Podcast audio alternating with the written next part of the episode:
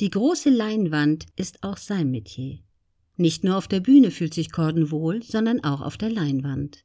Sein musikalisches Talent bewies er 2013 im Film Can a Song Save Your Life an der Seite von Keira Knightley, Mark Ruffalo sowie Maroon 5 Sänger Adam Levine.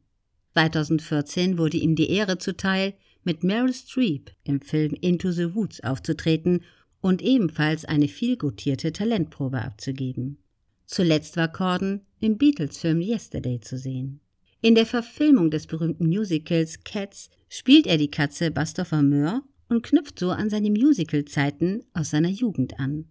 Doch auch als Moderator großer Events sorgte er immer wieder für Lacher und Furore, wie beispielsweise fünfmal hintereinander als Gastgeber der Brit Awards bis 2014.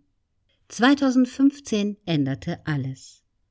In den Unterhaltungsolymp stieg Corden jedoch auf, weil er die Nachfolge von Greg Ferguson in der CBS-Show The Late Late Show antrat. Pikantes Detail am Rande. Corden war nie selbst Gast in solch einer Late-Night-Talkshow.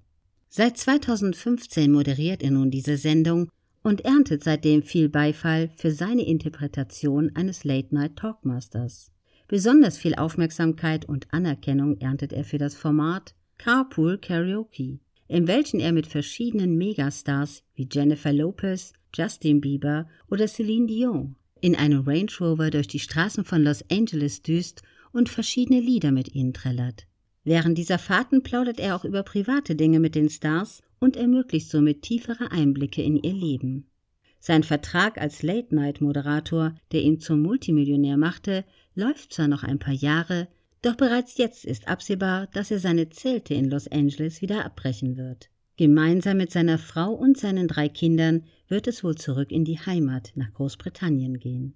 Kein aalglatter Moderator, sondern ein Mensch mit Schwächen. Natürlich ist sein Humor seine Wunderwaffe in allen Lebenslagen. Doch darüber hinaus wird Corden nicht nur für seinen Witz und seine Spontanität geschätzt, sondern vor allem für seine Authentizität. Dazu zählt nun mal, nicht in allem perfekt zu sein.